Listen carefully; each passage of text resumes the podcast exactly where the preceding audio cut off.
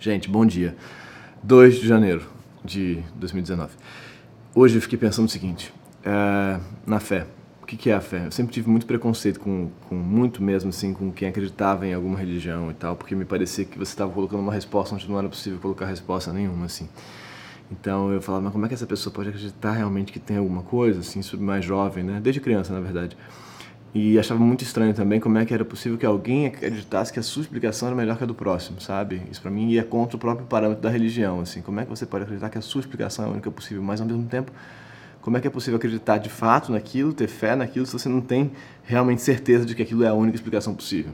É um, tipo, um, paradoxo que eu também achava difícil de resolver. É, a pessoa tem que acreditar que, que a melhor explicação é a dela, senão não vai acreditar na explicação dela, né?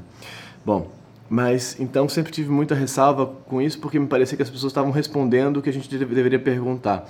Só que nos últimos anos eu comecei a, a, a olhar para as narrativas religiosas de um jeito um pouco menos, menos preconceituoso, eu acho. Comecei a pensar que elas estavam, tanto quanto eu, é, tentando lidar com o problema do sentido da nossa vida aqui. O que a gente está fazendo aqui? Todas elas, eu acho que todas elas, todas as civilizações humanas que criam alguma narrativa religiosa para tentar lidar com o problema do que a gente está fazendo aqui. E essas, essas narrativas religiosas são respostas possíveis para essa mesma questão, o sentido da nossa vida. Que é uma, uma, uma, uma, uma questão que eu não consigo responder e que eu continuo me perguntando, continuo me perguntando, e se eu não conseguir colocar nunca nenhuma narrativa como resposta para isso, eu nunca vou achar nenhuma resposta. Então, mesmo que se fosse o existencialismo ou o niilismo, pensando na filosofia, né, é uma resposta para isso, sempre vai ser uma resposta. O cristianismo, o judaísmo, o islamismo, o existencialismo, o niilismo, o que quer que seja, é uma resposta para o sentido da nossa vida. Então, que diferença faz essa narrativa ou aquela. Quero dizer, estou falando para mim, por que o preconceito com essa narrativa se a minha narrativa do existencialismo, por exemplo, também é uma narrativa?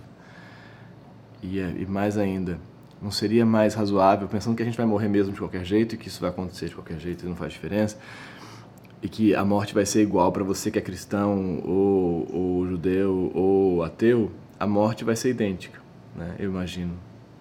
Você vai morrer do mesmo jeito não tem. Acho difícil acreditar que a pessoa que é. O judeu vai para o céu do judeu e o cristão não vai, né? A, gente, a morte acho que deve ser a mesma. Então, a gente não tem. Então, se a morte é a mesma, é idêntica para todo mundo, não é melhor acreditar do que não acreditar enquanto está vivo? A vida não é menos dolorosa? Falam para mim. Não seria melhor se eu assumisse uma narrativa e fosse com ela? Isso não me deixaria menos angustiado? Já que são só narrativas, algumas melhores que as outras, talvez escolher a que eu achasse mais bonita